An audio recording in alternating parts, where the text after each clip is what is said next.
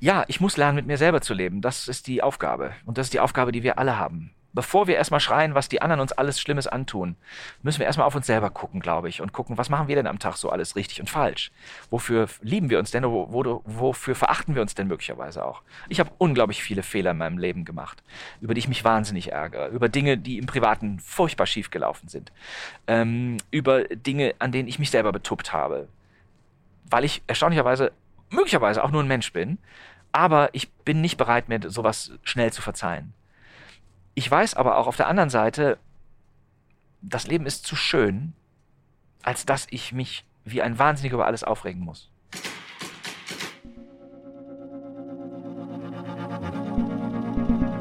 Hallo und herzlich willkommen zu Unterwegs mit, dem Podcast von DB Mobil.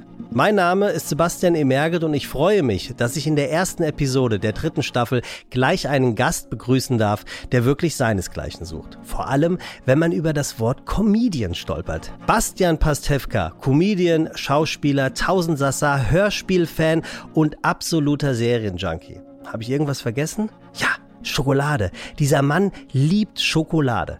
Um welche Schokolade es sich handelt, die er wirklich zweifach vom Weg der Kasse der Tankstelle bis hin in seinen Autositz schon verputzt hat, versuche ich genauso rauszufinden wie den Namen seiner absoluten Lieblingsserie. Bastian Pastewka fuhr von Köln nach Hamburg und ich hatte die Gelegenheit, ab Essen mich direkt dazu zu setzen und mit ihm zu sprechen. Viel Spaß beim Hören. So, lieber Bastian, schön, dass du da bist. Hallo, ich freue mich sehr und danke für die Einladung. Ja, sehr, sehr, sehr gerne. Wir sitzen jetzt ja hier im ICE nach Hamburg. Ja. Äh, damit äh, hat sich natürlich schon mal die Frage äh, übrig, wo du hinfährst. Allerdings äh, könnte ich dich jetzt fragen, warum fährst du nach Hamburg an einem Samstagnachmittag? Ach, ich freue mich einfach wieder mal nach Hamburg zu fahren. Äh, heute ist Samstag, aber morgen darf ich dort ein wenig, ja, ein wenig, also man kann es nicht Arbeit nennen, aber viele Leute glauben, es ist tatsächlich Arbeit. Äh, ich habe an äh, der deutschen Fassung eines Kinofilms mitwirken dürfen. Maurice der Kater, das ja. ist ein lustiger Animationsfilm für Kinder, aber auch für Erwachsene, der völlig unanstrengend und sehr, sehr heiter und sehr, sehr leicht und locker geschlagen ist. Sogar eine deutsch-englische Koproduktion. Und die hat morgen in Hamburg am Sonntag, dem 29. Premiere. Deshalb sehe und höre ich mich morgen vor allen Dingen zum allerersten Mal in diesem schönen Film. Das erste Mal hörst du dich tatsächlich? Ja, also ich äh, kenne natürlich äh, die englische Originalversion. Ja. Da wird meine Rolle von Hugh Laurie gesprochen, den kennen vielleicht viele Dr. noch als House. Dr. House, genau. Und ich kenne natürlich auch ungefähr, was ich gesprochen habe, weil ich das ja äh, vor einem halben Jahr synchronisiert habe. Aber der Film kommt jetzt in die Kinos. Ich sehe und höre ihn sozusagen das erste Mal in der kompletten deutschen Version, sozusagen fertig gemischt, wie das im Techniker Deutsch dann so heißt. Und die Stimmen von Jerry Hoffman und von Janine Ullmann werde ich dann auch zum allerersten Mal hören. Also ich kann dir, ich kann dir schon sagen, ihr habt sehr gut gemacht, weil ich habe den Film schon sehen können. Du hast ihn schon gesehen? Ja, und du hast einen sehr guten Job gemacht. Sebastian. Ach, das freut mich. Bastian. Das freut also es äh, gibt überhaupt nichts, äh, wo man sagen könnte, äh, da musst du aber noch mal ran. Also es ist gut gelaufen.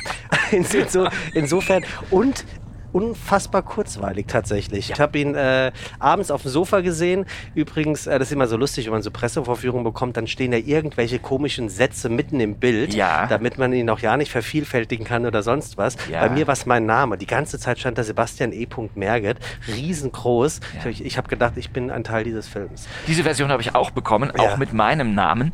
Und ich gebe zu, ich habe die ersten zehn Minuten mir angeschaut ah, okay.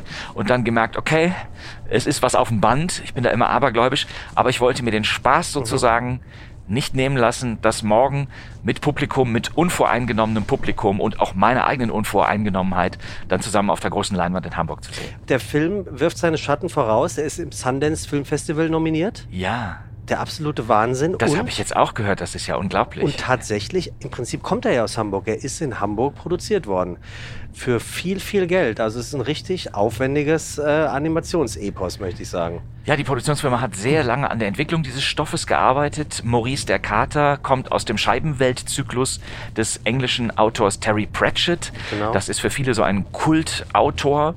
Ähm, ich kannte dessen Werke nicht und kenne auch die Vorlage nicht. Das erste, was ich von Maurice der Kater kannte, war eben dieser unglaublich schöne, charmante englisch-deutsche Film, zunächst in der Originalversion auf Englisch. Und äh, dann habe hab ich versucht, mich sozusagen diesem Charakter anzunähern. Das ging sehr gut mit Hilfe des Synchronregisseurs Kai Taschner, äh, der die deutsche Fassung gemacht hat und auch mitgeschrieben hat eine tolle Arbeit. Mir macht sowas großen Spaß. Also es ist ja nicht die erste ähm, ähm, Synchronisation, die du übernimmst im, im Trickfilmbereich. Ja. Aber ähm, ich habe mich gefragt, ähm, wie sagt man das am, am nettesten? Maurice, der Kater, ist ja jetzt nicht nur durchgehend sozial und unegoistisch, sondern er ist ja schon ein gewieftes Kerlchen. Also es geht ja, es geht ja grob darum, ähm, im, in dem Pressetext steht, Maurice ist ein sprechender Kater. Ziemlich frech zieht er mit einer Horde Ratten von Stadt zu Stadt und tut so, als wäre er der große Rattenfänger. Mit einem ziemlich losen Mundwerk in der deutschen Fassung gesprochen von Bastian Pastewka. So, du kannst du dich, kann, kann man sich mit einem Zeichentrickkarte auf irgendeine Art und Weise identifizieren? Also wie, wie, wie kriegt man den Charakter da rein? Gesprochen. Also das Tolle ist, dass Maurice der Kater halt ein Kater ist. Immer ein bisschen verschlagen, immer ein bisschen von oben herab. Im Original, wie gesagt, spricht es Hugh Laurie. Der macht es auch noch mit so einer britischen Upper-Class-Art. Ja. Ähm, das liegt mir. Das ist schon mal das Erste. Aha. Dann ist es bei der Synchronarbeit natürlich im Grunde nicht entscheidend, ob es ein Kater ist oder ein Schweinchen oder eine Giraffe, sondern die Figur muss in sich stimmig sein der Ausdruck im Gesicht, ob das Gesicht nun animiert ist oder ob es sogar ein echter Schauspieler ist, ähm, ist dabei nicht unbedingt entscheidend. Das, mhm. was ich da als Stimme abgebe, muss, und das ist das Einzige, was zählt, und nichts anderes zu dem Bild passen. Ne? Ich darf nicht lauter brüllen, als im Original der Mund geöffnet ist. Ich darf nicht nuscheln und flüstern, wenn im Original das Bild sehr ausdrucksstark ist. Insgesamt ist es immer gut, wenn der Humor stimmt. Das hilft mir immer sehr. Wenn ich merke, das ist jetzt kein artiges Disney-Märchen wie in den 1940er Jahren, wo es ein süßes kleines Vögelchen gibt und ein lustiges kleines Eichhörnchen und alles ist so niedlich und so kuschelig. Nein, inzwischen sind Animationsfilme mit vermenschlichten Tieren ja glücklicherweise weiter. Die sind halt alle so, wie wir eben auch sind. Ein bisschen doof, ein bisschen kantig, ein bisschen eckig, hin und wieder auch ein bisschen unsympathisch. Mein Ziel ist nicht, eine sympathische Figur zu sprechen. Egal, ob sie animiert ist oder ein richtiger Mensch. Ähm, der, der Humor muss stimmen. Mhm. Natürlich ist Maurice der Kater mitunter ein Blödmann, aber, oh Wunder, in diesem schönen Film kriegt er dann ja auch einen kleinen Denkzettel hin. Welchen Pastewka suchen sich oder an welchen Pastewka denken die Verantwortlichen, wenn sie nach der Synchronisationsstimme suchen? Ähm, denken sie dann an Pastewka, den Pastewka aus Pastewka? Denken sie an Pastewka aus der Wichser? Denken sie aus, äh, an Pastewka ähm, morgen? Ähm, morgen höre ich auf. Dankeschön, mhm. morgen höre ich auf. Ja. Ähm, oder ist es einfach nur der Pastewka, den man kennt und der das Ganze sicher tragen wird? Also ich hoffe, dass man generell nicht sagt, wir nehmen ursächlich jemanden, den man kennt, das wird schon irgendwie laufen. Ja.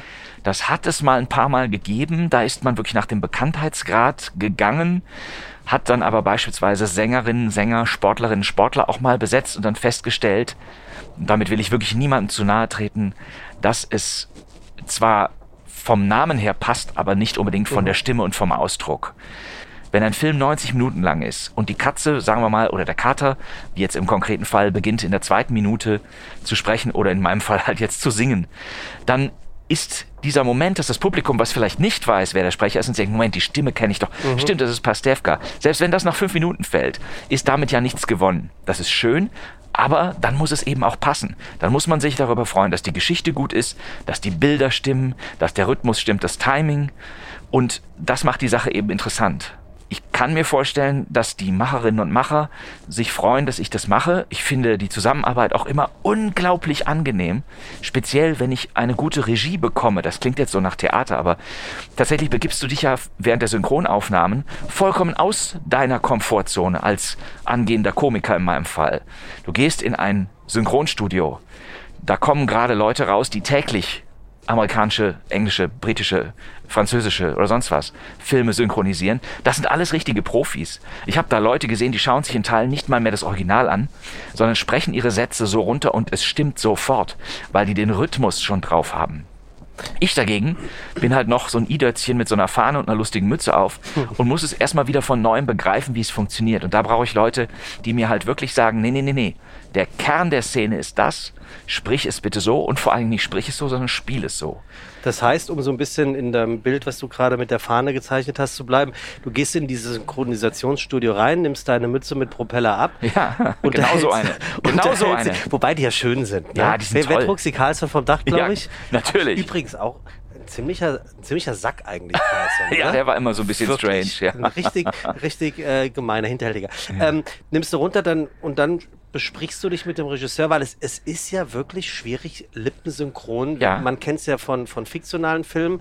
Es macht deutlich weniger Spaß, wenn, die, wenn das Synchronisieren nicht funktioniert. Genau. Gibt es auch öfters mal in deutschen Produktionen, dass es ein, das nachsynchronisiert wird, ne? weil es draußen gewindet hat. Man, irgendwie hört man es immer. Genau. Das ist ganz komisch. Selbst wenn man sie nicht sprechen sieht, man hört es. So ist es. Also bei Filmen, die in Deutschland gemacht werden, ist es so, dass, die, dass es immer heißt Bild vor Ton. Das Bild muss stimmen, Ja. der Ton ist nachgeordnet. Das freut die Tonleute nicht, aber faktisch wird so gearbeitet. ne? schön ist nicht. Aber es ist nun mal so, wenn man eine Szene in der Nähe der Autobahn dreht, weil das Motiv es hergibt, äh, und die Autobahn ist einfach wahnsinnig laut und man stellt dann im Ton fest, Leute, alles, was in der Nähe der Autobahn gedreht worden ist, wir haben permanent ein Grundrauschen auf dem Ton. Wir ziehen den Originalton des Bildes ganz runter, bauen eine neue Soundatmosphäre. Dann bedeutet das auch, dass die Schauspielerinnen und Schauspieler, die dort gesprochen haben, alle noch einmal äh, vors Mikro treten müssen, um sich selber zu sprechen. Ist es, ist es anstrengend, einen Film zu synchronisieren? Also wenn du jetzt sagst, Unterschied zwischen echten Menschen und Ja. äh, Animationsfiguren, würde ich sagen, Animationsfiguren zu synchronisieren, könnte mir sogar leichter fallen. Ah, ja. Ich habe zwei, dreimal sozusagen, wie ich immer so blöd sage, echte Menschen gesprochen. Ja.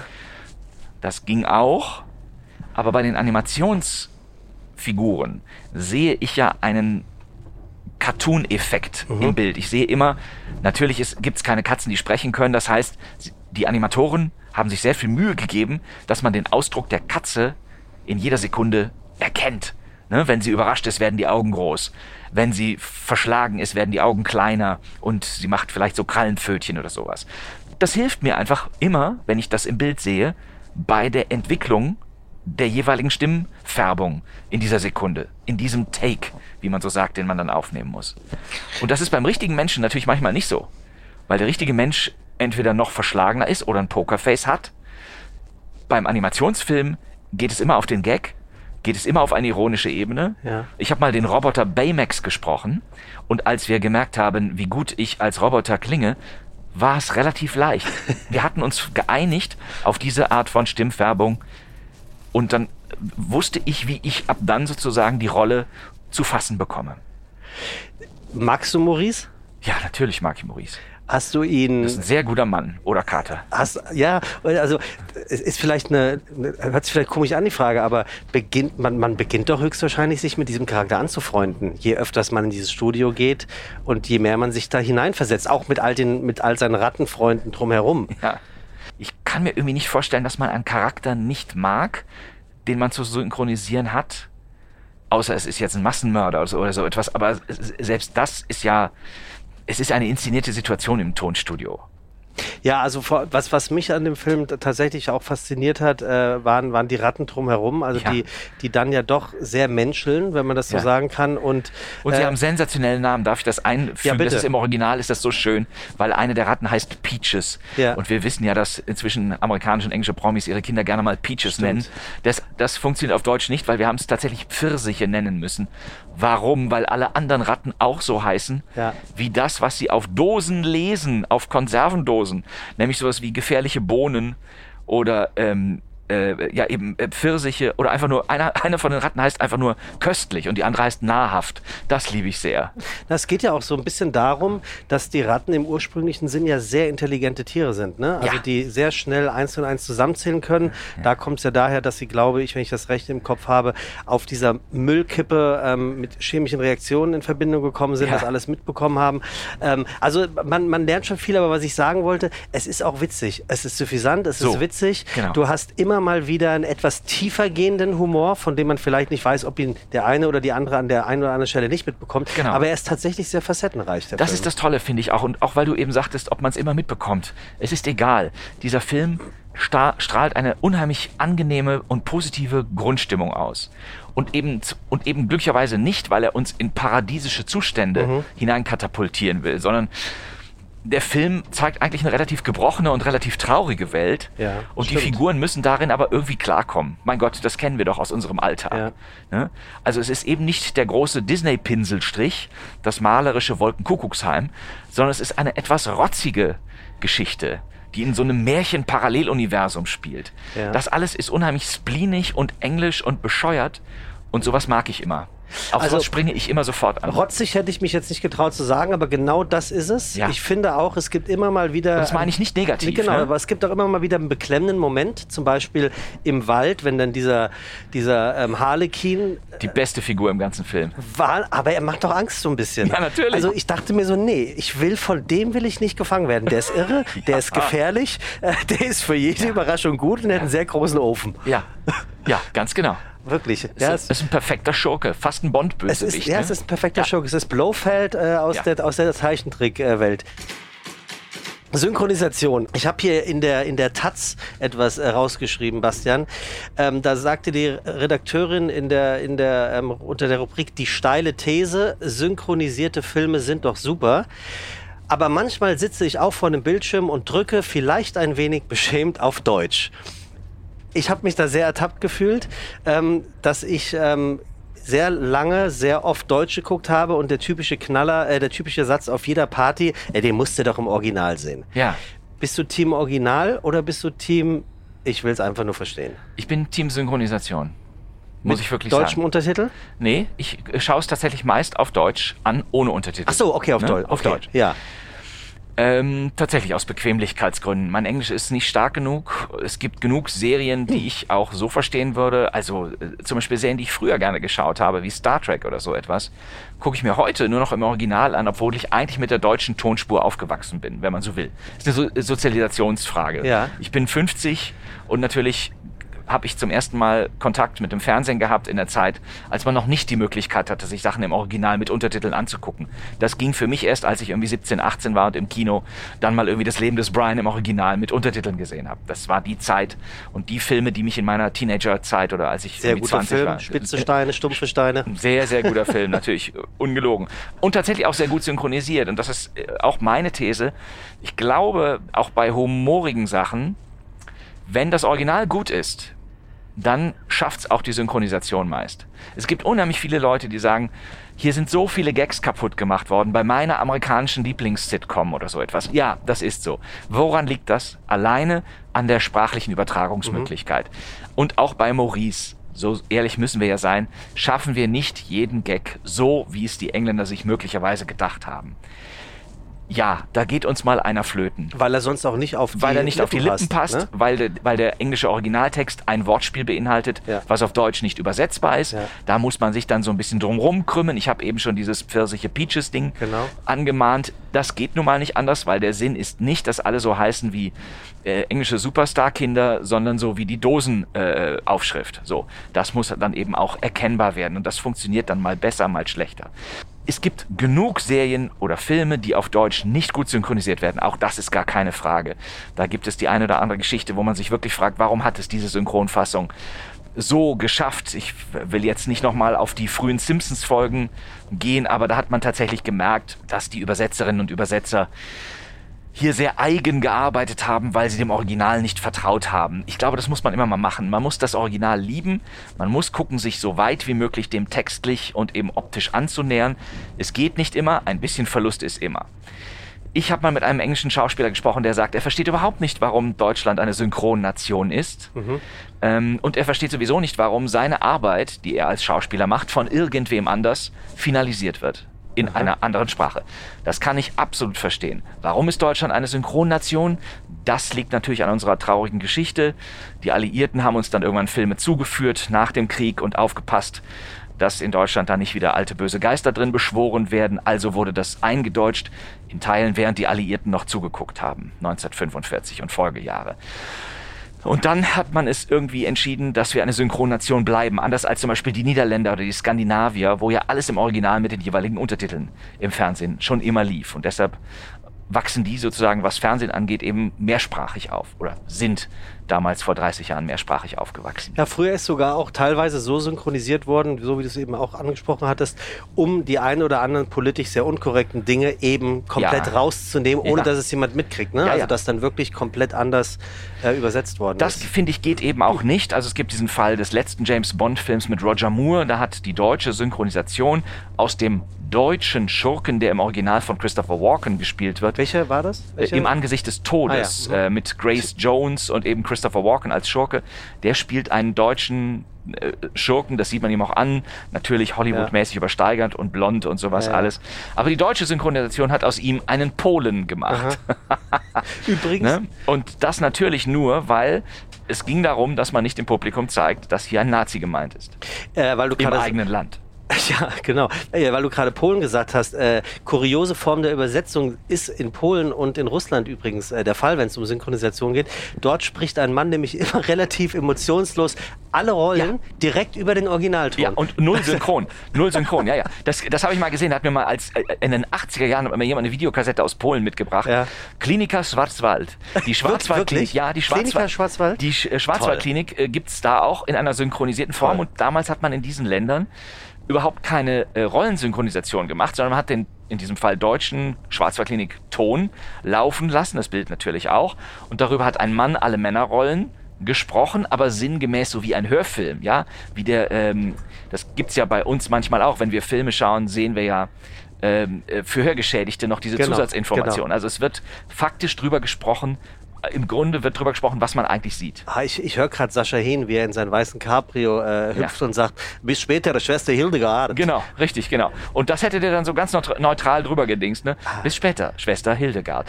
ne? Fast wie, wie, wie, wie so ein Roboter, wie so ein Fahrleitsystem.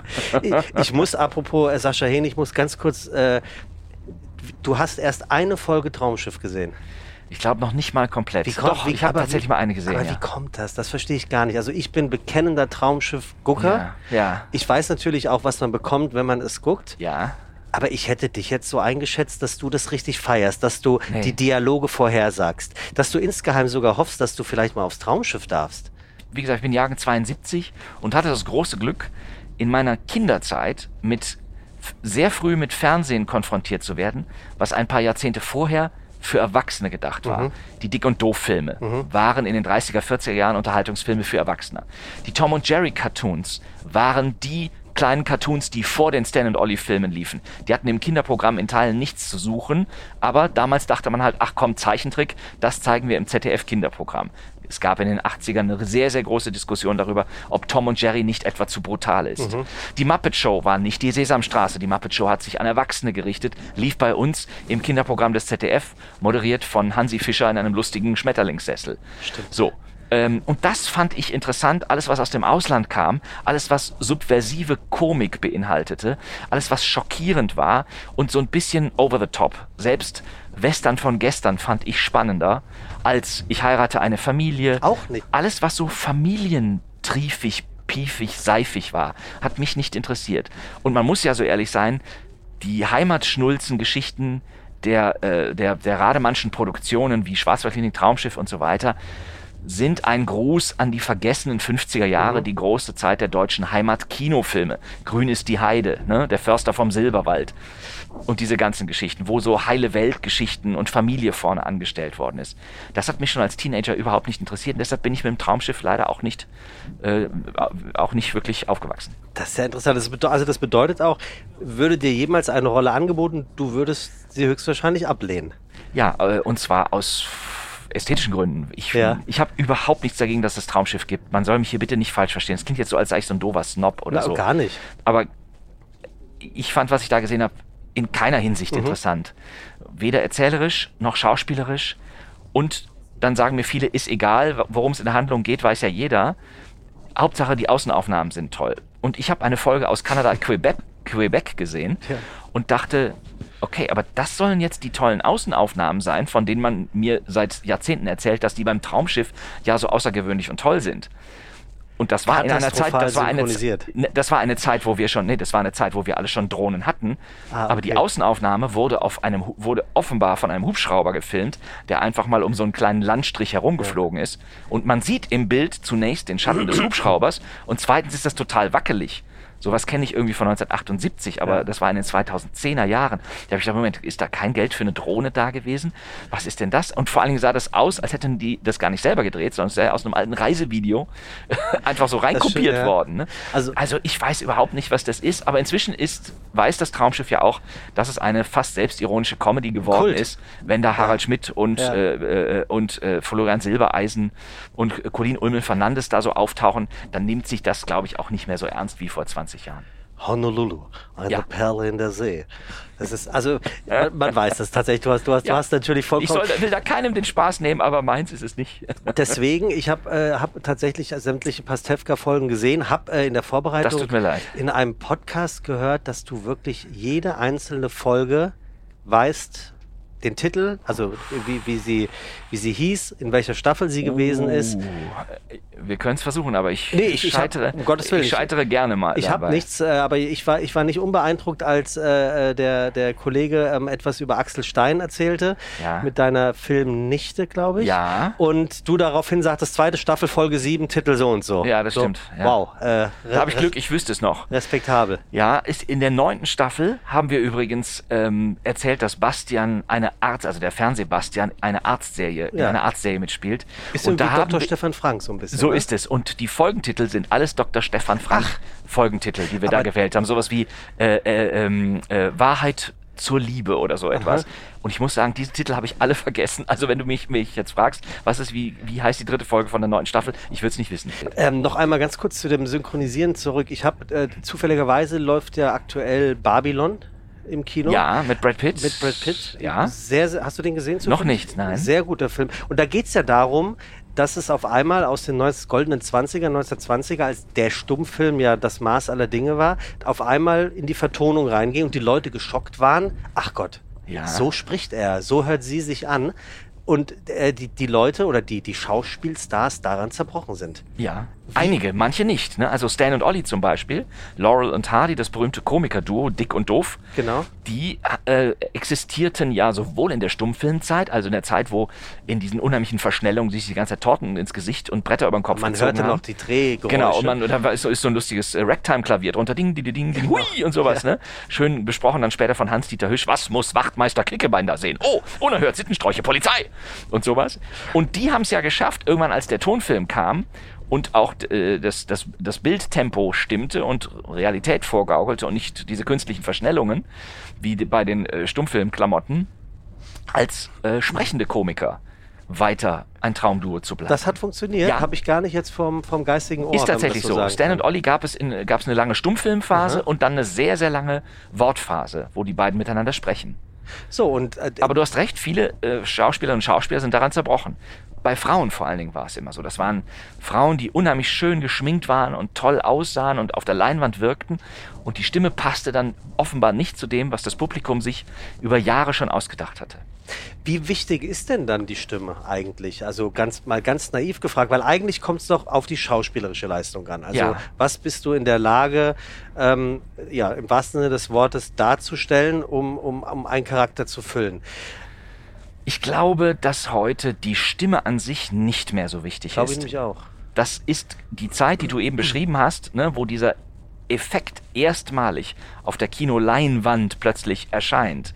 Die Kinos mussten alle umrüsten und mussten sich Lautsprecher in die Säle bauen und das Orchester rausschmeißen, was da vorher war. Früher wurden Filme nämlich, als es noch gar keinen Ton gab, eben mit einem Sieht Live-Orchester man da sehr begleitet. gut im Balbe-Film. So, genau, es ist War fantastische. Zeit, eine fantastische Zeit. Hochinteressant. Auch in dem zweiten Daunton Abbey Film wird das hervorragend gespielt, denn da wird auf dem Anwesen Daunton Abbey ein Film gedreht. Und während die überlegen, wie sie den Film drehen, kommt der Produzent und sagt, übrigens, wir machen da keinen Stummfilm draus, wir machen jetzt doch einen Tonfilm draus. Und da gibt es tatsächlich auch drei Darsteller, die große Probleme haben, den Übergang vom Stummfilmspiel also diesem sehr ausgestellten, sehr theatralen Spiel in das gesprochene Wort zu übersetzen. Das wird da sehr lustig erzählt. Ich glaube, heute ist die Stimme nicht mehr so entscheidend. Der Ausdruck ist wichtig, die Typisierung ist wichtig, der Rhythmus des Films. ich, also es, es gab eine Zeit, wo das Publikum vor allen Dingen am Radio noch gesessen hat und sich Hörspiele angehört hat und sich Geschichten anhand der Stimmen im Kopf zusammengesetzt hat. Mhm. Da musste man die Fantasie spazieren führen. Äh, damals gab es in, diesen, in den 40er Jahren, natürlich nicht in Deutschland, da war ja alles Schutt und Asche, aber zum Beispiel in England, da gab es Radiostars. Das Publikum liebte Figuren, von denen sie nicht wussten, wie sie aussehen. Nur die Stimme allein war in ihrer Vorstellung so besonders und so toll. Später auch bei den ersten DJs der 50er Jahre, den Radiomoderatoren, die ein bisschen lockerer moderiert haben. Ähm, auch da hat sich das Publikum unheimlich viel reininterpretiert, ohne jemals zu wissen, wie der Mensch, der Mann, die Frau aussieht. Das ist eine spannende Zeit, finde ich. Du, du, durftest ja als, als kleines Kind, äh, korrigiere mich, wenn ich das falsch äh, gelesen habe, eher kein Fernsehen gucken und du hast dich dann äh, darauf mit dir geeinigt, dann höre ich halt Radio. Genau. Und hast dich vor, den, vor, den, vor das Radio gesetzt. Und hast du dir zu der Stimme Bilder gemacht? War dir bewusst, wie der Mann oder die Frau, der oder die da gerade spricht, aussieht? Nee. Genau, richtig. Das waren, ich bin in, in, äh, in Nordrhein-Westfalen aufgewachsen, hatte also immer die Radioprogramme des WDR. Die konnte ich mit so einem Kassettendeck dann so mitschneiden, wenn mich was ja. interessiert hatte. Das waren manchmal Features, das waren manchmal Hörspiele, das waren manchmal Musiksendungen, wo irgendjemand locker plauderte. Und viel später habe ich in Teilen dann irgendwann eine Autogrammkarte von diesem Menschen mal irgendwo gefunden oder er oder sie trat Und? mal im Fernsehen Enttäuscht? auf was heißt enttäuscht? Ich habe gedacht, das ist, das kann gar nicht die Person sein. Aber als ich die Stimme dann hörte, dachte ich, das ist doch Wolfgang Roth, der damals immer die Schlagerrallye moderiert hat. So hieß es wirklich damals bei WDR 1, bevor der Sender 1 live hieß. Es wäre im Prinzip so, als wenn jemand äh, das Bild von Maurice dem Kater zeigt und sagt, so sieht Bastian Pastewka aus. Genau. Es ist seine Stimme. Und, und mir wäre immer wichtig, dass, mir wäre wichtig, dass das Zielpublikum, nämlich Kinder, jetzt erstmal nicht darüber nachdenken, ja. wer ihn spricht, sondern passt es zusammen. Das ist erstmal, ist erstmal viel schöner. Ne? Naja, zumal man ja davon ausgehen darf, ohne dir zu nahe zu treten, dass die Kinder, die Maurice den Kater sehen, dich ja gar nicht kennen. Vollkommen richtig. Ja, also die Wahrscheinlichkeit, nichts gesehen zu haben, ist relativ hoch. Sehr, sehr hoch, ganz genau. Du hast eine, eine, ein, ein Radio, also ein Podcast, kein Mucks. Ja da kommt das ja auch so ein bisschen daher, ähm, dass die, wenn ich das recht in Erinnerung habe, dass es eine Dame mal früher gegeben hat, die sich richtig aufgebrezelt hat, um sich Krimi-Hörspiele anzusehen. Und dann hat sie was immer gesagt? Früher, also in den 50er Jahren war es ein gesellschaftliches Ereignis, dass man sich mit der ganzen Familie vor das Radio gesetzt hat, Aha. um auf der Radio Bremen Hansawelle einen 35-minütigen Krimi zu hören. Und in der Zeit saßen wir alle zusammen, da durfte auch keiner was sagen, da durfte auch nicht gemuckst werden. Ah ja. Und mit diesem aus, mit dieser Aussage hatten Toll. wir den Namen unseres Podcasts kein Mucks ein Hörspiel-Podcast in der ARD-Audiothek, in dem es darum geht, dass alte Hörspiele, so wie sie in den 50er, 60er Jahren präsentiert wurden, in großen Teilen sind sie in den Funkarchiven dieses Landes noch erhalten, nochmal so erklingen, wie sie damals erklangen. Ungeschnitten, ungekürzt und ich darf vorne und hinten erzählen, was an diesen Stücken jetzt besonders ist, wer mitspricht und worauf man vielleicht im Idealfall ganz besonders achten sollte. Ja, und das machst du wirklich gut, weil du bringst da ja auch wirklich diese Leidenschaft und, und, und diese, diese pure Leidenschaft für dieses Genre rüber. Wo, wo kommt das her, dass du dich so für, für Edgar Wallace und Co., alles was so ein bisschen in die kriminell, kriminelle, kriminelle äh, Richtung geht, interessierst? Also unser Podcast heißt zwar kein Mucks der Krimi-Podcast, aber ich bin kein großer Krimi-Fan. Der Krimi ist aber, und das gefällt mir ganz besonders gut, in den bundesdeutschen Radiosendern, also von Westdeutscher Rundfunk bis MDR, von Norddeutscher Rundfunk bis Bayerischer Rundfunk, Südwestfunk und wie sie alle heißen, sind Krimis immer unter Unterhaltung gelistet worden. Mhm. Im Gegensatz zum literarischen Hörspiel, zu Klangcollagen, zum Feature. Es war immer klar, lustige Leute erzählen sich oder verabreden sich und nehmen Krimis auf. Das sind dann meistens sehr hanebüchende Geschichten wie Mord in einem Hotel, die Rezeptionistin ruft den Polizisten, der Kommissar kommt, der Mann liegt tot in Zimmer 5, also können es nur, kann es nur einer oder eine aus dem Flur gewesen sein, also aus Zimmer 7, 9, 11 und 13, weil äh, die Tür war zu, das heißt, wir haben fünf Verdächtige und am Schluss kommt raus, wer war's? Die Rezeptionistin, ja ein Hörspiel von 25 Minuten, vollkommen unspektakulär. Aber eben weil es so unspektakulär ist, geben sich die Schauspielerinnen und Schauspieler wahnsinnig viel Mühe, wie in diesem konkreten Fall aus einem Hörspiel von 1962. Man merkt, hier wird mit Leidenschaft Unterhaltung gemacht. nicht der bestmögliche Krimi erzählt, nicht der bestmögliche, also die bestmögliche Aussage getroffen oder so etwas. Nein, es ist Unterhaltung und nichts anderes. Es ist ein kleiner, harmloser Spaß, eine kleine Mordgeschichte, die heute so natürlich keinen mehr vom Hocker haut. Und wir haben versucht, möglichst viele dieser trivialen Geschichten in diesem Podcast zu versammeln. Mhm. Und für mich gibt es einen sehr starken Unterschied zwischen trivial und banal. Nämlich? Und dann gibt es nochmal einen Unterschied zwischen banal und doof. Ja. Doof funktioniert nicht, ich. banal bringt nichts. Banal sagst du am Schluss, das war jetzt weder lustig noch spannend noch ja. sonst was.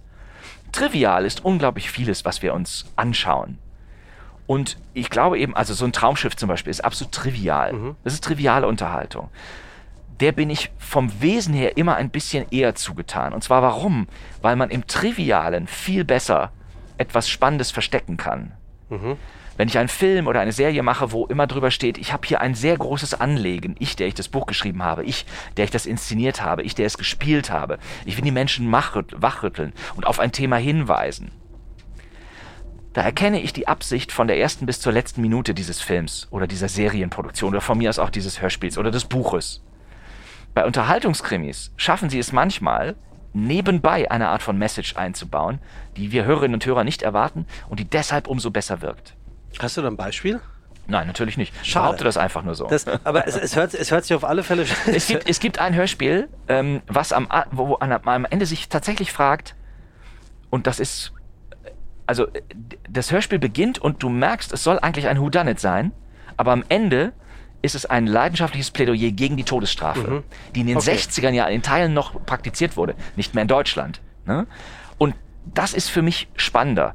Du holst die Leute rein mit der Idee, du wirst hier unterhalten, aber am Schluss gebe ich dir einen mit und du musst mal selber darüber nachdenken, was du da gerade gehört hast. Das finde ich meistens interessant, wenn Unterhaltung das leisten kann. So, und diese, ich nenne es jetzt mal äh, Metaebene, gibt es übrigens ja auch in Maurice, ne? Ähm, so. dem Kater. Also genau. du hast es ja auch in dem Buch. Das spielt ja eine versteckte große Rolle. Ja. Dieses, dieses Büchlein. Ja. Dann, ich habe jetzt den Namen vergessen von dem Mädel.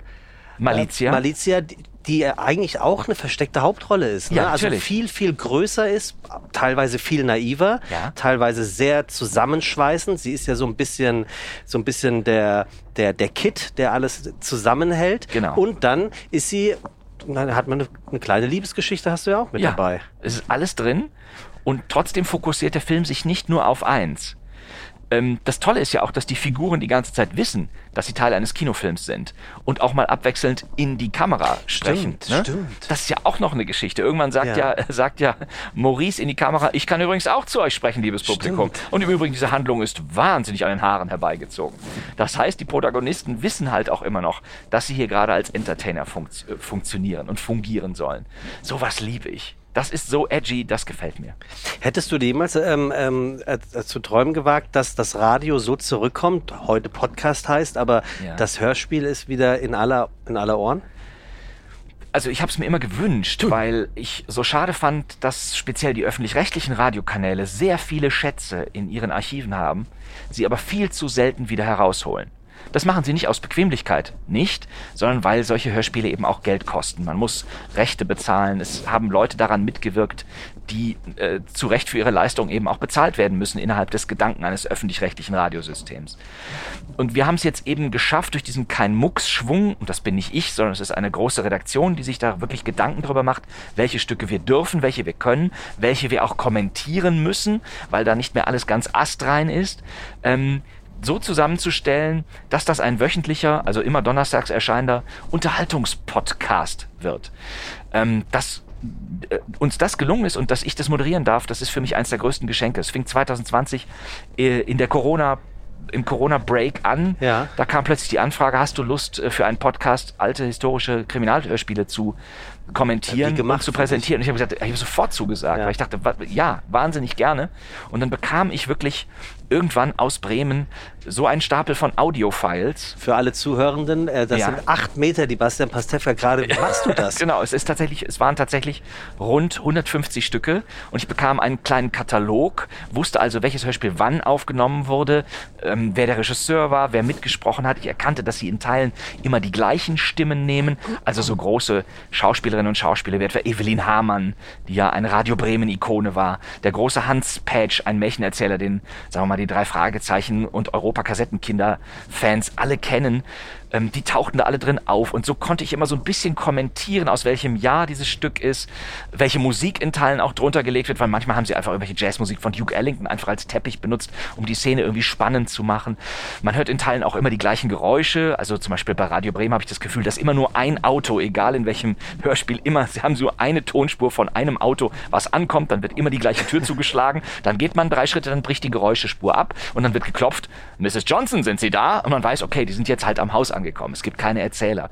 Das ist alles total putzig und wirkt, wenn man das heute so hört, irgendwie, als würde man in eine sehr alte Zeit reisen und sich sozusagen so, so eine Art Puppen, so einen Puppenstuben-Krimi anhören. Ja. Naja, und als ich diese Chance bekam und dann die, das Angebot, das machen zu dürfen, war ich total begeistert und deshalb machen wir es ja glücklicherweise bis heute. An der Stelle möchte ich mal ein großes Shoutout, wie man äh, Neudeutsch oder die Kids sagen, an die Deutsche Bahn geben. Wir fahren problemlos ja. äh, von A nach B. Ja. Du bist von Köln gekommen. Ja, es, ist, es hat alles Fährst geklappt. nach Hamburg, oder? Es, äh, der, der Zug kam pünktlich. Mein Sitzplatz war frei. Es war auch kaum jemand da. Es ist unheimlich angenehm. Und soll ich dir was sagen? Und das sage ich jetzt nicht, weil wir hier zusammensitzen Na? und das hier der DB-Podcast ist. Bei mir ist es immer so. Bei mir auch. Ich wollte dir gerade sagen, weißt du, woran es liegt? Das liegt an mir, ja. weil ich, ich kenne es auch nicht anders. Ja. Also der Profi sagt ja, ja. der Trick ist, such dir eine Verbindung, die direkt ist. Ja. Und ich wollte so gerne mit dir darüber sprechen, was wir hier unterwegs sehen, aber es ist mittlerweile schon stockfinster ja. draußen. Und das erinnert mich an ein Hörspiel. Hat, oder hat, anders, hattest du, hattest oder hast du ein Lieblingshörspiel, was du bis zum Verrecken gehört hast, immer wieder und wieder und mitsprechen konntest? Als Kind natürlich ja. ein Großteil der drei Fragezeichen Aha. folgen. Ne? Ich bin ja. Jahrgang 72 und ich kann mich an die Zeit erinnern, als ich zehn war, als diese Hörspiele so, so langsam kamen. Und ich hatte damals alle, aber es waren eben auch gerade erst neun erschienen. Gut. ne, und wir haben auf dem Schulhof gesagt, hast du schon, äh, hast du schon äh, der sprechende Totenkopf gehört? Nee, die schwarze Katze ist besser und sowas alles. Also das war ja ein so großer kommerzieller Erfolg. Die drei Fragezeichen gibt's ja bis heute. Äh, das sind die Hörspiele, die ich wirklich auswendig kann. Ich kann mich noch an den Wecker erinnern. Ja, Folge 12. Der, der, der, der seltsame Wecker. Der hat mir Angst gemacht. Ja.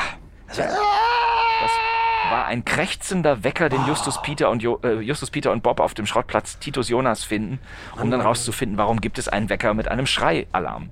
Ich habe ähm, ich hab auch so ein ähm, Hörspiel gehabt, nett, dass du fragst. Ich wollte gerade fragen. Und zwar, das war von Revell. Es, war, ähm, es gab ein, ein Auto, Autobausatz ein begleitendes Buch und die äh, MC. Fantastisch. Der feuerrote Ferrari jagt das schwarze Phantom.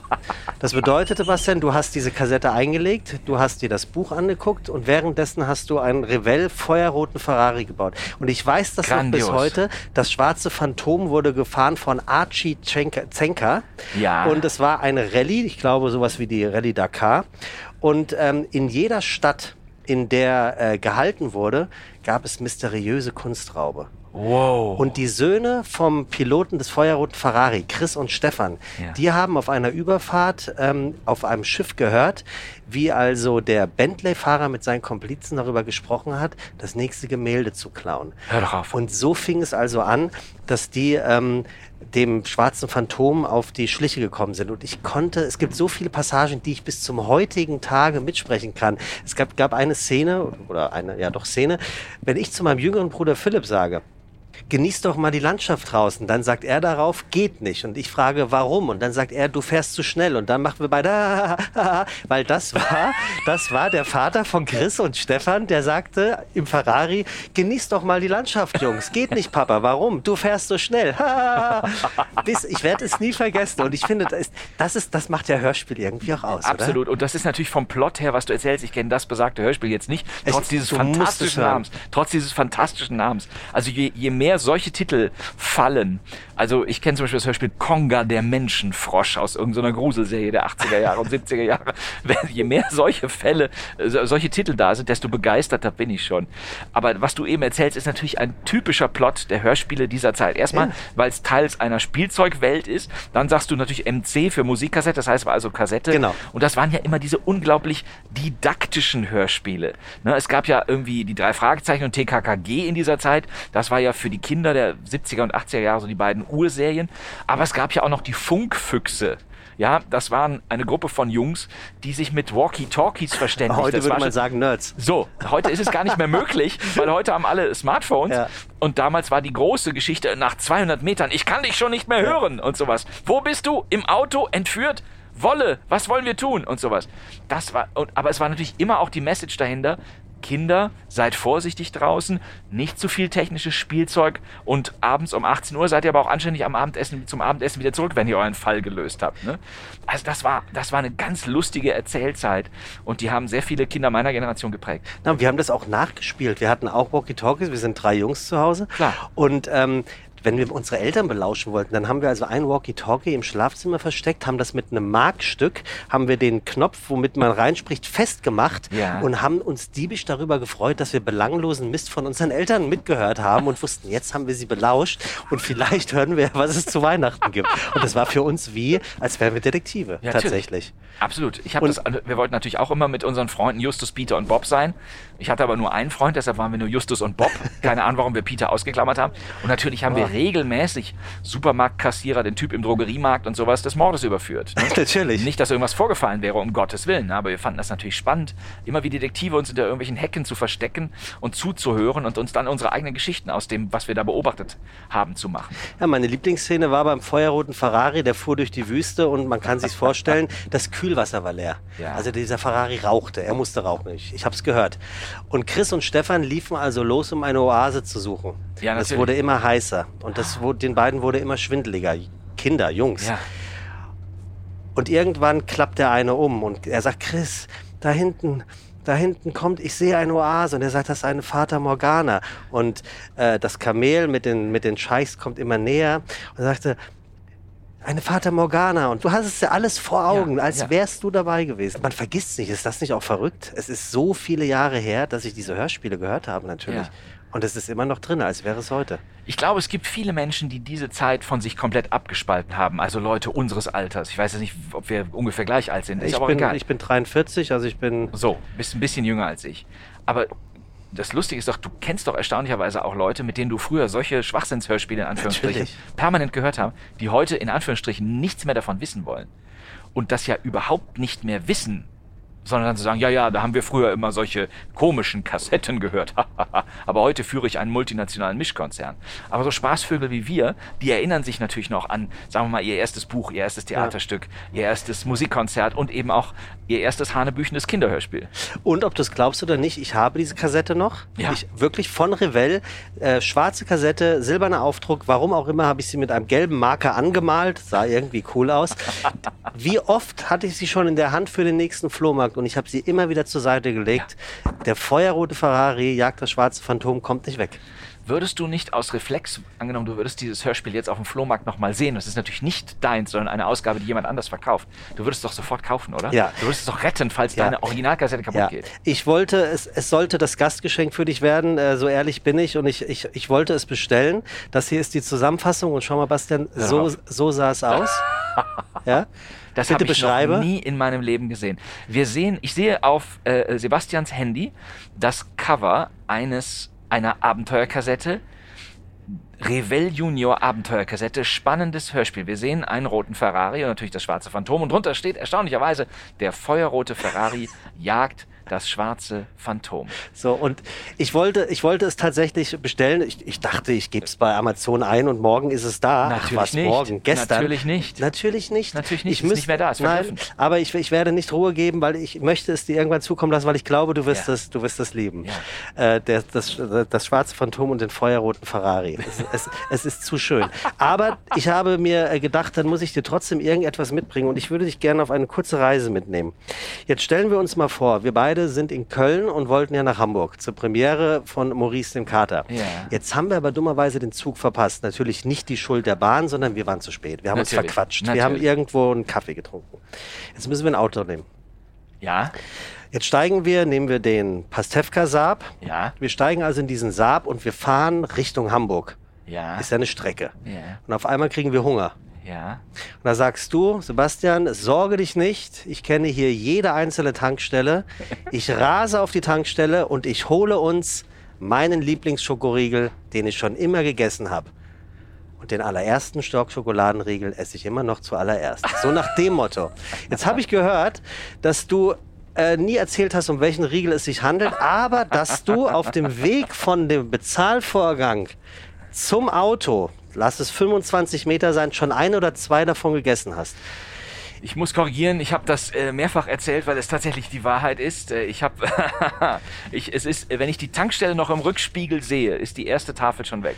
Tafel, ah ja. verdammt, weil also ich habe mir heute mal die Mühe gemacht und ich habe ich habe ich habe ein paar Schokoriegel gekauft. Jo. Wir müssen die Marken erstmal nicht sagen. Nein, das machen wir nicht. Ähm, und ich mich würde wirklich, weil ich habe mich wirklich gefragt, was hat der Pastewka sich denn da immer gut? Jetzt habe ich natürlich keine Tafeln. Ja, es sind keine Tafeln. Da ist es, ist es dabei? Äh, es ist, es ist nicht dabei. Also Verdammt. Also zu, zur Erklärung: Sebastian hat vor mir hier gerade eine äußerst üppige Auswahl von sehr handelsüblichen Schokoladenriegeln ja, und, bestellt. Und, und, und den König und die Königin unter den Riegeln. Genau. Und ich äh, halte es jetzt für dich hoch, weil ich will keine Werbung für machen. Für die Kamera. Weil ah, es aus dieser aus dieser Ecke hier ja aus dieser Ecke hier kommt es. Ist keine Schleichwerbung, weil wir sind im ICE, das ist nee. ja alles andere als Schleichen. Aber sagen wir mal, eine Schokolade, die diese Form hat. Ja. Ne?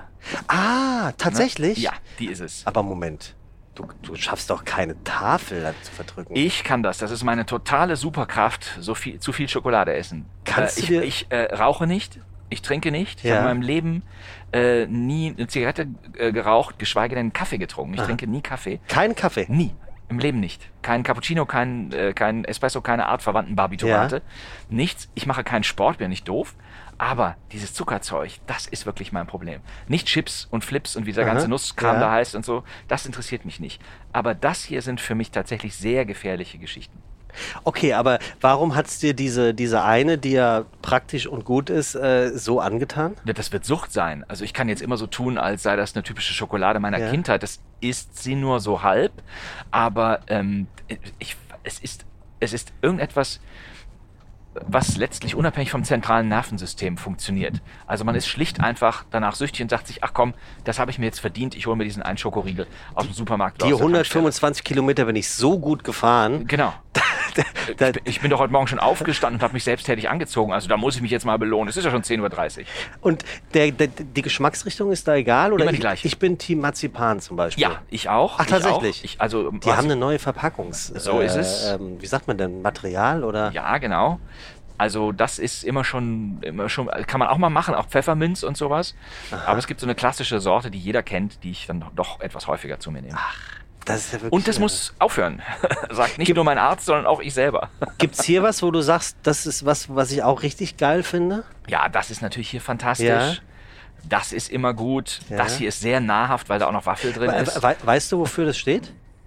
Ja, natürlich. Ah ja, okay, das wissen ja nicht alle, ne? Ja, Ist genau. gemein, dass nur wir wissen, was wir jetzt hier sehen, aber so ist das Ja, halt im genau. Podcast, Freunde. Dann kommt doch in die Bahn und guckt zu. Ja, das sagen. ist sehr gut, das stimmt. Das ist schon Was, was, würd, was würdest du sagen, geht gar nicht? Es gibt diese berühmte Schweizer Schokolade, diese dreieckige, die man im Flugzeug immer bekommt. Ja, ne? ja. Die ist nicht für den menschlichen Mo Ja, das Mund stimmt. gemacht. Ja, ne? die macht viel tut kaputt. weh und man hat immer so einen, äh, der- Nupsi zwischen den Vorderzähnen hinten, der wird immer sehr beeinträchtigt. Ja, das stimmt. habe ich nicht so gerne. Ja, das stimmt. Das ist auch sozusagen viel zu lange nach meiner Geburt erst erfunden Ja, worden. zu ne? Was der. Bauer nicht kennt, das nimmt er nicht. Also, äh, du wirst Aber es. vielen Dank, das ist ja toll. Das ist alles dir, ne? Also, Gottes doch, doch, das ist, das, da darfst du, darfst du Ich alles habe morgen eine. Kinderpremiere, da wird das schön verteilt. Ja, genau. Pa Und die Eltern werden mich hassen. Ich wollte gerade sagen, Pastewka verteilt. Wenn du jetzt nicht das große Vergnügen äh, gehabt hättest, äh, im, äh, zu Gast bei DB Mobil unterwegs mit sein zu dürfen und du hättest jetzt also dein... Bisher gefällt es mir aber übrigens sehr, sehr gut. Das also, freut um das mich. sehr, sehr klar zu sagen. Und das nicht nur wegen der Schokoriegel. Das, aber auch. Aber auch. Aber auch. Die Milchkammern. ähm, dann würdest du deinen Laptop aufklappen und würdest äh, es dir hier bequem machen äh, in der Bahn und würdest was gucken? Ich glaube, ich würde nichts gucken. In der Bahn gucke ich nichts. In der Bahn gucke ich gerne raus. Gut, das, wie du richtig sagst, macht momentan keinen Spaß, weil es draußen schon dunkel ist. Ja. Ich habe äh, gerade hier neben mir jemanden sitzen gehabt, bevor wir uns hier getroffen haben, der tatsächlich den Bergdoktor geguckt hat. Na Quatsch. Wirklich und, jetzt? Ja, genau. Und zwischendurch. Das ist glaub, Hans Siegel, ne? Hans Siegel, Ja. und ich, äh, die Dame, die das geguckt hat, fand das, glaube ich, ganz angenehm, dass das Netz immer wieder so ein bisschen abbrach und das lustige ZDF-Logo so auf. Warteposition Oh. war, waberte. Da konnte sie dann noch ein bisschen telefonieren und noch ein bisschen Schreibkram erledigen und so. Fand ich eine sehr interessante Art, diese Serie zu genießen. Aber tatsächlich mache ich das selten, dass ich ähm, mir dann Sachen anschaue. Bei mir ist es schlimm, ich höre dann halt ein Hörspiel. Genau. Was ist da momentan angesagt?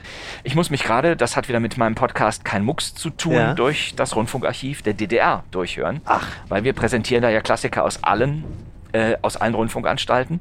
Und der Mitteldeutsche Rundfunk verwaltet die alten DDR-Hörspielarchive. Richtig mit Dialekt und mit Sechseln? Ja, ja, mit, ja, das weniger. Es ist eigentlich eher so, weil das alles in, in und bei Berlin aufgenommen wurde, habe ich eher so Berliner die ganze Zeit zu Ah. sprechen. Ne? Wir sagen, ja gut, das werden wir wohl noch lösen, das Problem. Ne? Und dann muss man natürlich auch erstmal wissen, was ist ein ABV? Ein ABV? Ist ein Abschnittsbevollmächtigter. ja, aber ne? das weiß man ja. Das habe ich erstmal nicht gewusst. Was ich musste denn? nachgucken, aber ich habe es mir dann natürlich gedacht. Der ABV Cornelius hat mir um die Zeit berichtet, Oberstleutnant, dass die Schranke schon oben war. So Geschichten höre ich gerade. Heu- Heute heißt es ja äh, korrekt ABV in. ne? das, das, wollen, wir- das wollen wir nicht Ja, unterschlagen. das muss ich wirklich sagen. Also ich, ich, möchte manchmal diese, meine, meine Lautsprecherbox wirklich anschreien und sagen, bitte gendert, bitte fangt endlich an. Ja. Ich höre wirklich nur unheimlich alten Kram aus den 50er, 60er, 70ern, eben für den Podcast, der ja sich mit Hörspiel Oldies Ja. auseinandersetzt. Ähm, da möchte ich dann manchmal sagen, komm, nicht immer nur liebe Hörer sagen. Sagt wenigstens liebe Hörerinnen und Hörer, wenn ihr schon nicht liebe HörerInnen sagt. Aber es wäre schön, wenn ihr das mal ändern würdet. Ja, aber vielleicht hören das jetzt ja die Verantwortlichen und äh, dann, dann ist da der Weg vielleicht jetzt schon mal, schon mal gebannt. Gibt, es, gibt es irgendeine Chance, dass Pastewka die Serie wiederkommt oder ist es wirklich nach 100 auserzählt gewesen? Wir haben die Serie 2004 begonnen und mit ein paar kleineren Unterbrechungen bis 2020 immer wieder fortsetzen dürfen. Wir haben 100 Folgen gemacht und wir haben dann gemeinsam entschieden, mit der zehnten und letzten Staffel hören wir auf. Das war für uns auch wichtig, weil wir wollten die Geschichte auch ein bisschen hinten abrunden. Das ist bei einer Sitcom eigentlich nicht nötig. Du kannst auch einfach eine lustige Folge machen und dann hinterher sagen, das war die letzte. Weil wir aber wussten, dass wir uns über diese 15 Jahre eine sehr treue Fangemeinde erspielt haben, haben wir am Schluss eine extra lange Doppelfolge gemacht, haben die kleine Nichte Kim, mit der in der ersten Folge 2004 alles angefangen hat, am Ende heiraten lassen, sodass wir so einen kleinen Bogen erzählt haben. Und diese Schlussfolge ist uns so gut gelungen, dass wir bis heute der Meinung sind, warum sollen wir da jetzt noch was dran setzen? Der perfekte Mic zunächst mal, genau, zu, zunächst mal, die Serie ist ja noch gut, sie ist ja noch nicht kaputt. Wenn man die ersten Folgen sich anguckt, merkt man, okay, 4 zu 3 Bild, die Kamera wackelt noch, weil wir es damals toll fanden, das so ein bisschen halbdokumentarisch zu drehen. Heute haben die Leute alle riesengroße Smartphones, das heißt, wenn man unsere ersten zwei Staffeln anguckt, braucht man eine, Reiseta braucht man eine Reisetablette, damit einem nicht schwindlig wird. Aber trotzdem ist der Spaß immer noch erkennbar.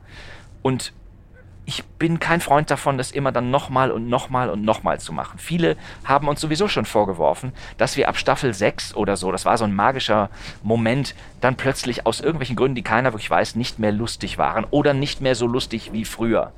Eine Serie, die so lange gelaufen ist, musste sich verändern. Wir konnten nicht immer wieder so tun, als würden wir uns alle zum ersten Mal begegnen. Unsere Charaktere wurden größer, wurden vielschichtiger und wir wollten eben dann eben auch mal etwas Besonderes erzählen, wie zum Beispiel, dass die beiden Hauptfiguren sich trennen. Bums.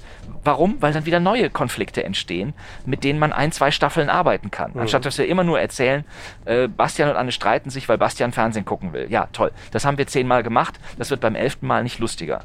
Deshalb mussten wir uns ein bisschen verändern. Und deshalb haben wir auch gesagt, kommt, 99 Folgen und ein Special, 15 Jahre, 10 Staffeln, das sind so viele runde Zahlen. Wir hören hier auf und deshalb gibt's auch keine Idee, das weiterzumachen. Ich habe Pastewka, die Serie, von zu Hause über jede einzelne Wohnung, in der ich bisher gelebt habe, Wow. mitge also ne, Mitgenommen. mitgenommen oder gesehen, weil es ist 15 Jahre, was ist nicht alles passiert? Also du hast gerade davon gesprochen, dass es alles ein bisschen wackelig ist im 4 zu 3, du hast aber eine Sache natürlich, nicht natürlich, du hast eine Sache vergessen zu erwähnen, da sind so viele Sachen, die heute gar nicht mehr gehen. Ja. Ich war teilweise, dachte ich so, das hat gerade Pastewka gesagt? Ja. Wow. Absolut. Also auch teilweise Sprüche äh, ähm, ähm, der, der, also zu deinem Bruder über deine Frau, wenn sie sich über äh, Freundin damals ja. noch über was geärgert hat. Wie wahnsinnig man mit der Zeit dort mitgegangen ist, sich verändert hat, Ja. dann ja auch in die neuesten Staffeln mit rein. Ja. Aber wenn man das in die Retrospektive betrachtet, unglaublich, ähm, wo man hergekommen ist. Ne? Absolut. Also da fallen Schimpfwörter, da fallen, da wird mal gesagt, der Bruder, der ist ein bisschen behindert und sowas alles. All diese Dinge Sowas. werden da gemacht. Ja. Das haben wir nicht gemacht, weil wir huha so frech sein wollten oder politisch unkorrekt. Man verschanzt sich ja heute immer gerne mal hinter der politischen Korrektheit oder eben Unkorrektheit, wenn man einen Gag gelandet hat, der daneben gegangen ist. Äh, Wir haben das gemacht, weil wir Bastian eben auch als Blödmann zeigen wollten. Das war eine wichtige Entscheidung. Ich wollte kein also ich, ich wollte aus mir einen Idioten machen. Aus dem Fernsehpastewka wohlgemerkt. Mir war wichtig, dass die Leute denken, was ist das eigentlich für ein Vogel? Ich bringe automatisch wahrscheinlich immer etwas Sympathisches mit. Mhm, das stimmt. Aber mir war wichtig, dass wir das nicht auskosten. Aber du hast ja, ehrlicherweise hast du ja oft in dieser Serie, für mein Gefühl zumindest, ähm, haben die Leute ja den prominenten Pastewka, den, den, ähm, den Fernsehmenschen, den ne? Fernsehmenschen gesehen und haben den teilweise mal beschimpft, mal belächelt, ja. mal all die positiven Aspekte. Hattest du dann nicht manchmal auch die Befürchtung, dass das aus der Serie mit in dein reelles Leben genommen wird? Und nee. du diesen Charakter, den du dort spielst, wie du es eben gesagt hast, den beabsichtigt ein bisschen blöd dastehen lassenden, ähm, dass das abfärbt? Also ich habe mit dem Fernsehpastewka immer etwas ähm, kokettiert, was wir, glaube ich, in diesem Gespräch möglicherweise ja auch miteinander tun. Ja. Ne, wir reden über Fernsehen. Ja. Das haben wir in der Serie Pastewka, den Fernsehbastian, auch die ganze Zeit plaudern lassen. Aber warum mache ich das? Ähm, erstens, weil wann immer man in eine inszenierte Situation tritt, und das machen wir hier auch, ne? wir kennen uns nicht, wir lernen uns heute das erste Mal kennen, in einem Zugabteil und haben Headsets auf, damit wir diesen schönen Podcast hier aufnehmen. Also möchte ich sozusagen ein bisschen Unterhaltung und ein bisschen was zur Party mitbringen. Du hast das freundlicherweise mit diesen herrlichen Schokoriegeln gemacht. Ja. So, ähm, das heißt also, ich bediene zum Teil eben diese alte oder mir zur zweiten Natur gewordene Pastewka-Rolle. Mhm. Das tue ich möglicherweise auch in Maurice der Kater, weil ich meine Stimme eben nicht unendlich variieren kann. Aber eben nicht, um sozusagen den Fernsehpastewka in diese Katzenfigur reinzusetzen. Der Spaß besteht für mich immer darin zu sagen, okay, wenn man über etwas spricht, dann ist es mir wichtig, dass das Publikum erkennt, dass ich es reinen Herzens mache.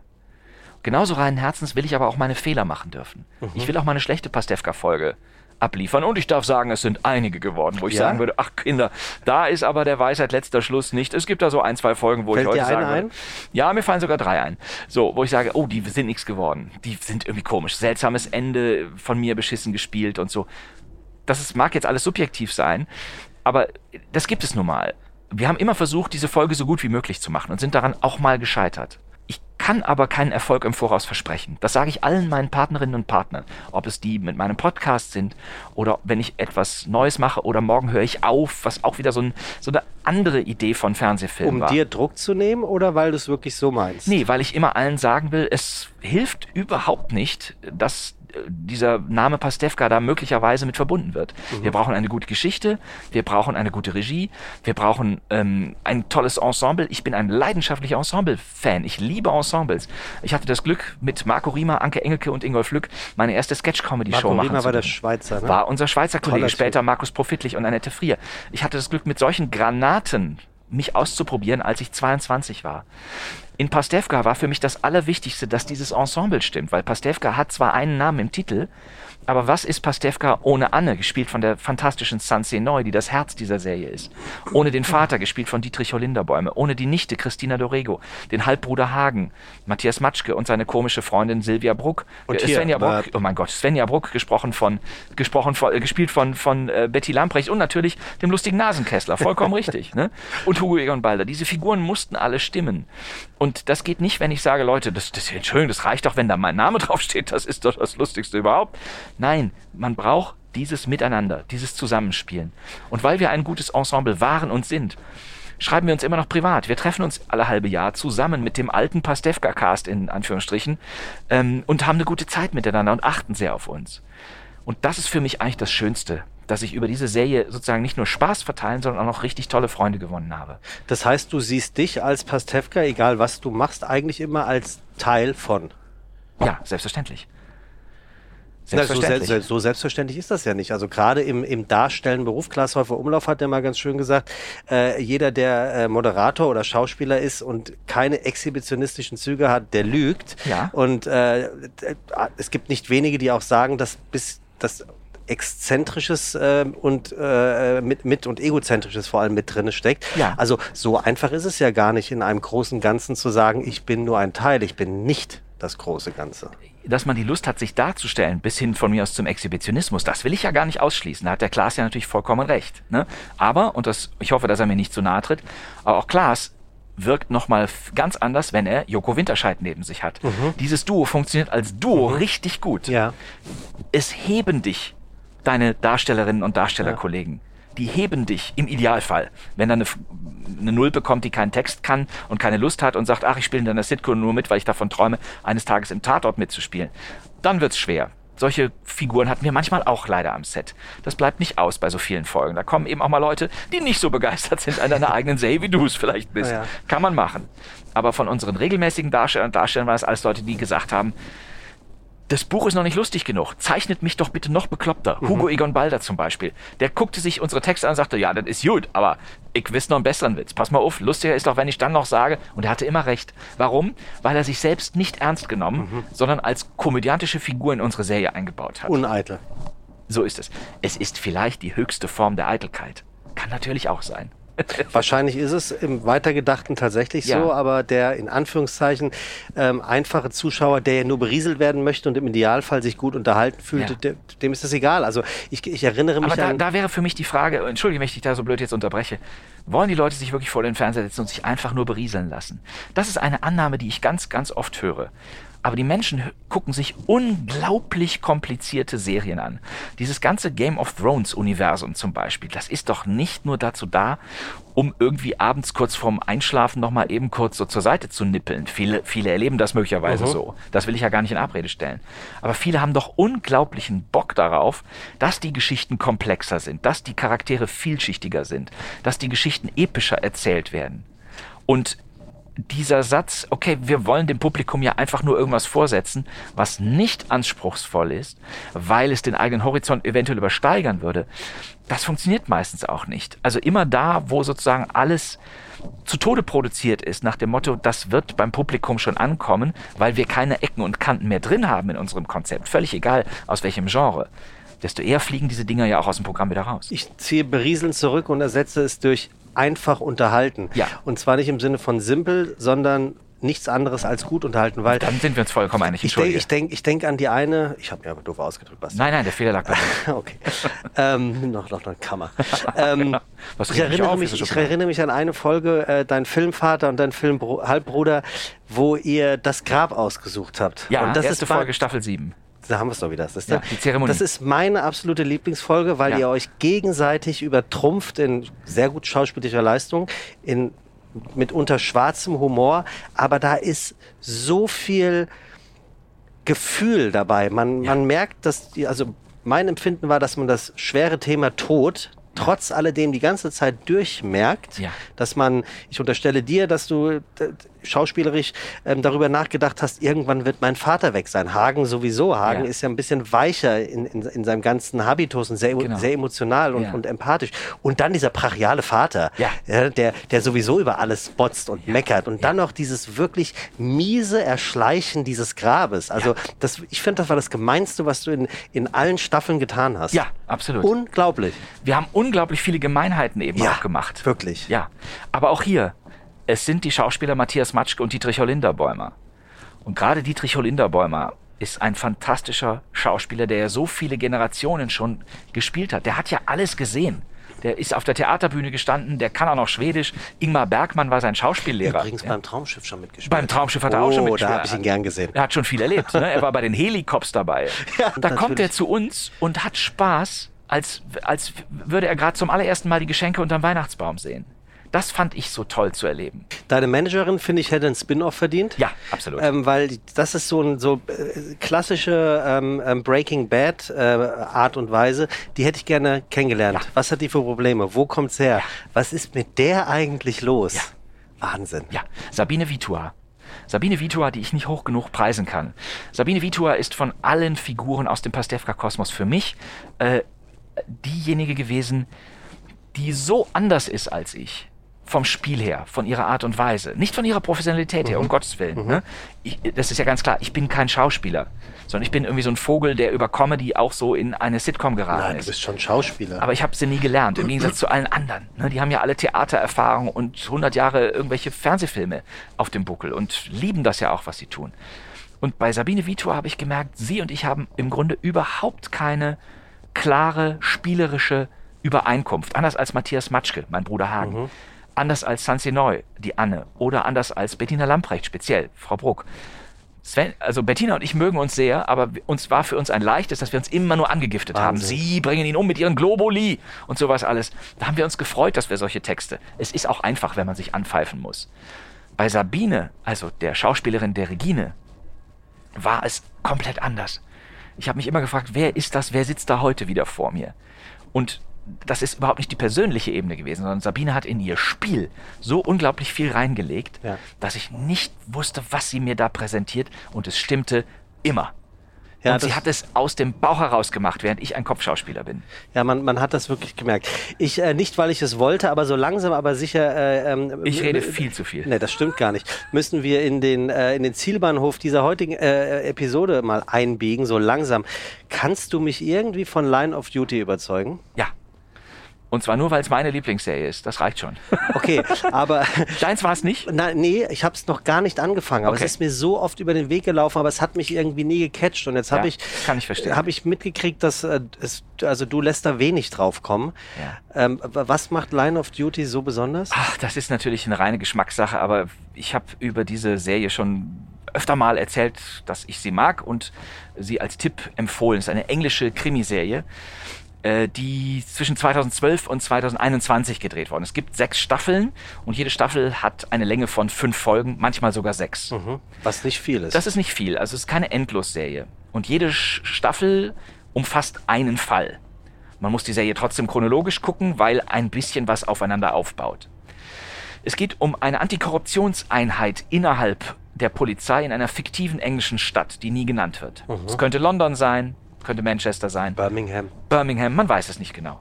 Also es geht um Korruption, es geht um, wer steht auf welcher Seite die ganze Zeit. Und ich mag alles, was aus England kommt. Ich bin, ich äh, gucke in erster Linie britisches Fernsehen, deshalb bin ich hier klar voreingenommen. Die Serie war in Deutschland kein Erfolg. Sie lief irgendwo versteckt äh, auf irgendwelchen Pay-TV-Kanälen und derzeit immer mal wieder nachts im ZDF, aber so richtig spät nachts um drei und steht dann mal wieder so für drei Minuten in der Mediathek. Wann immer man die Chance hat, sich das mal beim Streamer oder sonst Ja. wo anzuschauen, ich kann es nur empfehlen. Es ist tatsächlich wahnsinnig spannend und wahnsinnig verblüffend, Also was ich, sie da erzählt ich, haben. ich, ich werde es ich werd's auf alle Fälle jetzt mal versuchen. Zum Abschluss habe ich hier einen Fragebogen. Vielleicht kennst du den Fragebogen Hurra, von Fragebogen. Marcel Proust. ja, natürlich. So, und du sagst jetzt ganz klassisch Stopp, während ich über all diese Finger gehe. Und das wäre meine Abschlussfrage an Ah, dich. Es sei denn, du sagst jetzt, also da habe ich aber gar keine Lust Du drauf. hast einen Riesenzettel mit ganz vielen Fragen und machst jetzt gerade so wie bei einem Würfel oder wie beim Glücksrad bist du mit deinem Finger der Zeiger und ich sage jetzt Stopp. Und du landest bei irgendeiner random Frage und sie lautet, Hast du die Gelassenheit, Bastian, Dinge zu ertragen, die du nicht ändern kannst? Das finde ich eine sehr schöne Frage. das ist eine sehr schöne. Frage. Ist, ist Bastian Pastewka gelassen? Ehrlich gesagt, ja. Dinge, die ich nicht ändern kann, die, da bin ich gelassen.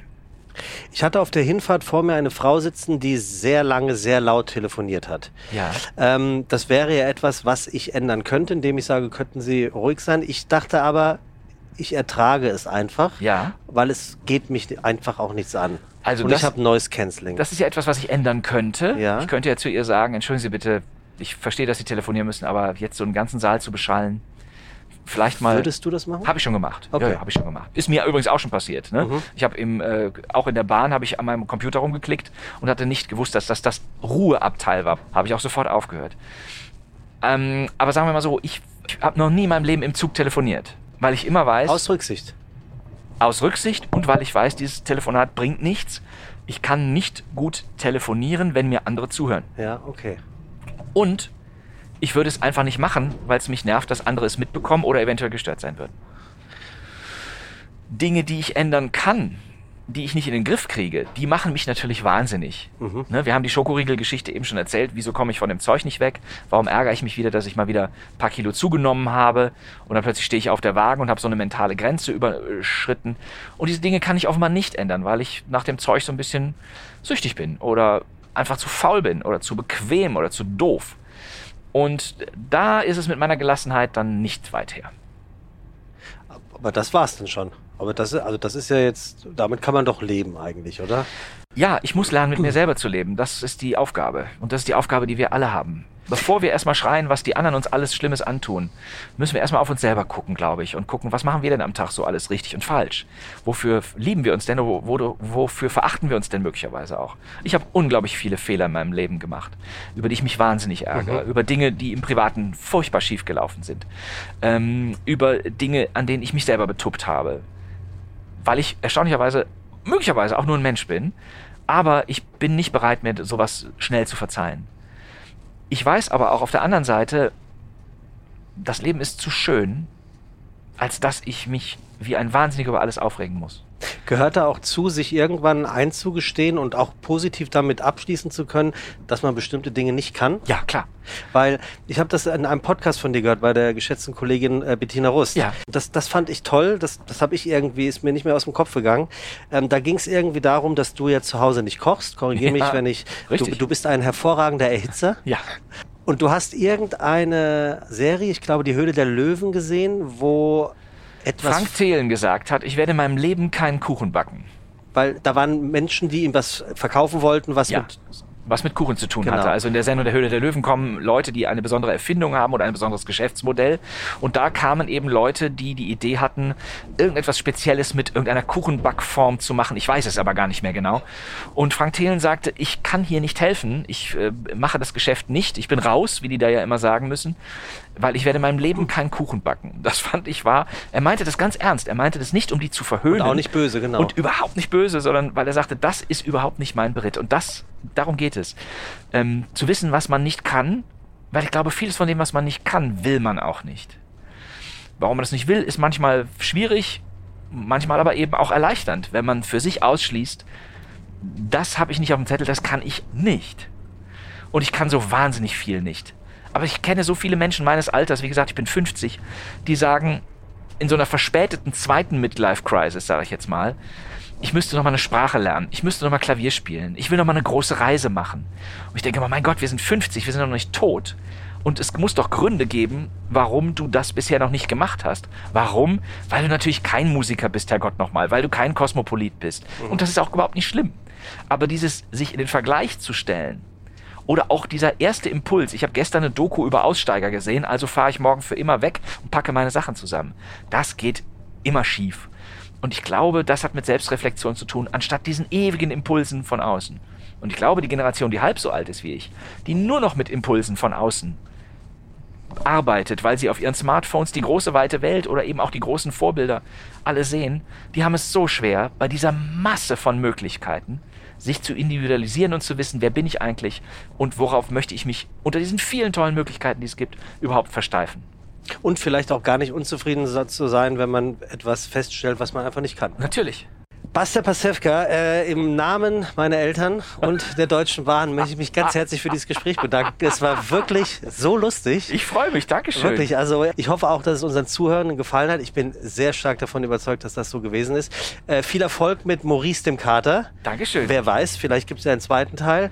Äh, ich werde mich mit dieser Serie auf alle Fälle äh, jetzt mal beschäftigen. Du musst nicht, ich frage nicht ab, es ist nur ein Tipp. Ja, aber ich, ich, ich, ich glaube, diesen Tipp werde ich dankend annehmen und ich finde, was der, was die Sopranos international sind, ist Pastewka national gewesen. Oh Gott, oh Gott, wir sind Nein. mitgewachsen und äh, wir haben, glaube ich, an der einen oder anderen Stelle äh, wirklich gemerkt, manchmal ist Lachen doch die beste Entscheidung. Du bist sehr freundlich, aber hier würde ich klar intervenieren. Aber ich lasse es jetzt doch mal so stehen. Ja, es stand hier so und das habe ich jetzt abgelesen. Ja, genau. Also in diesem Sinne ganz herzlichen Dank, äh, dass du mitgefahren bist und weil du eben gerade von dem Klackern noch gesprochen hast, wusstest du, dass es im Speisewagen der Deutschen Bahn offiziell nicht erlaubt ist zu arbeiten? Das ist eigentlich ganz gut. Da soll ja. man nur essen. Ne? Wissen die wenigsten. Es gibt ja. keine Steckdosen im Speisewagen, damit ja. du deinen Laptop nicht aufladen und dein Handy nicht aufladen kannst. Das habe ich nicht gewusst. Das habe ich mir fast gedacht. Jetzt weiß ich es. Was für ein Schlusswort. In diesem Sinne, ganz herzlichen Im Dank. Im Speisewagen gibt es keine Steckdosen. Ja. Ich danke. Ich danke dir. So, liebe Zuhörerinnen und Zuhörer, ich hoffe, ich habe euch nicht zu viel versprochen und ihr habt mitbekommen, was für ein wunderbarer Gast Bastian Pastewka wirklich gewesen ist. Das war noch nicht alles. Das folgende, mit Betonung auf folgende, hätte ich jetzt noch für euch. Folgt doch sehr gerne diesem Podcast, liked diese Folge und wenn ihr dann immer noch nicht genug habt, dann folgt doch einfach mal eurem Instinkt und geht auf dbmobil.de, denn dort gibt es noch ein wunderbares Porträt meines heutigen Gastes, Bastian Pastewka. Ach, apropos wunderbarer Gast, es geht ja weiter. Judith Rakers in der nächsten Folge von DB Mobil unterwegs mit.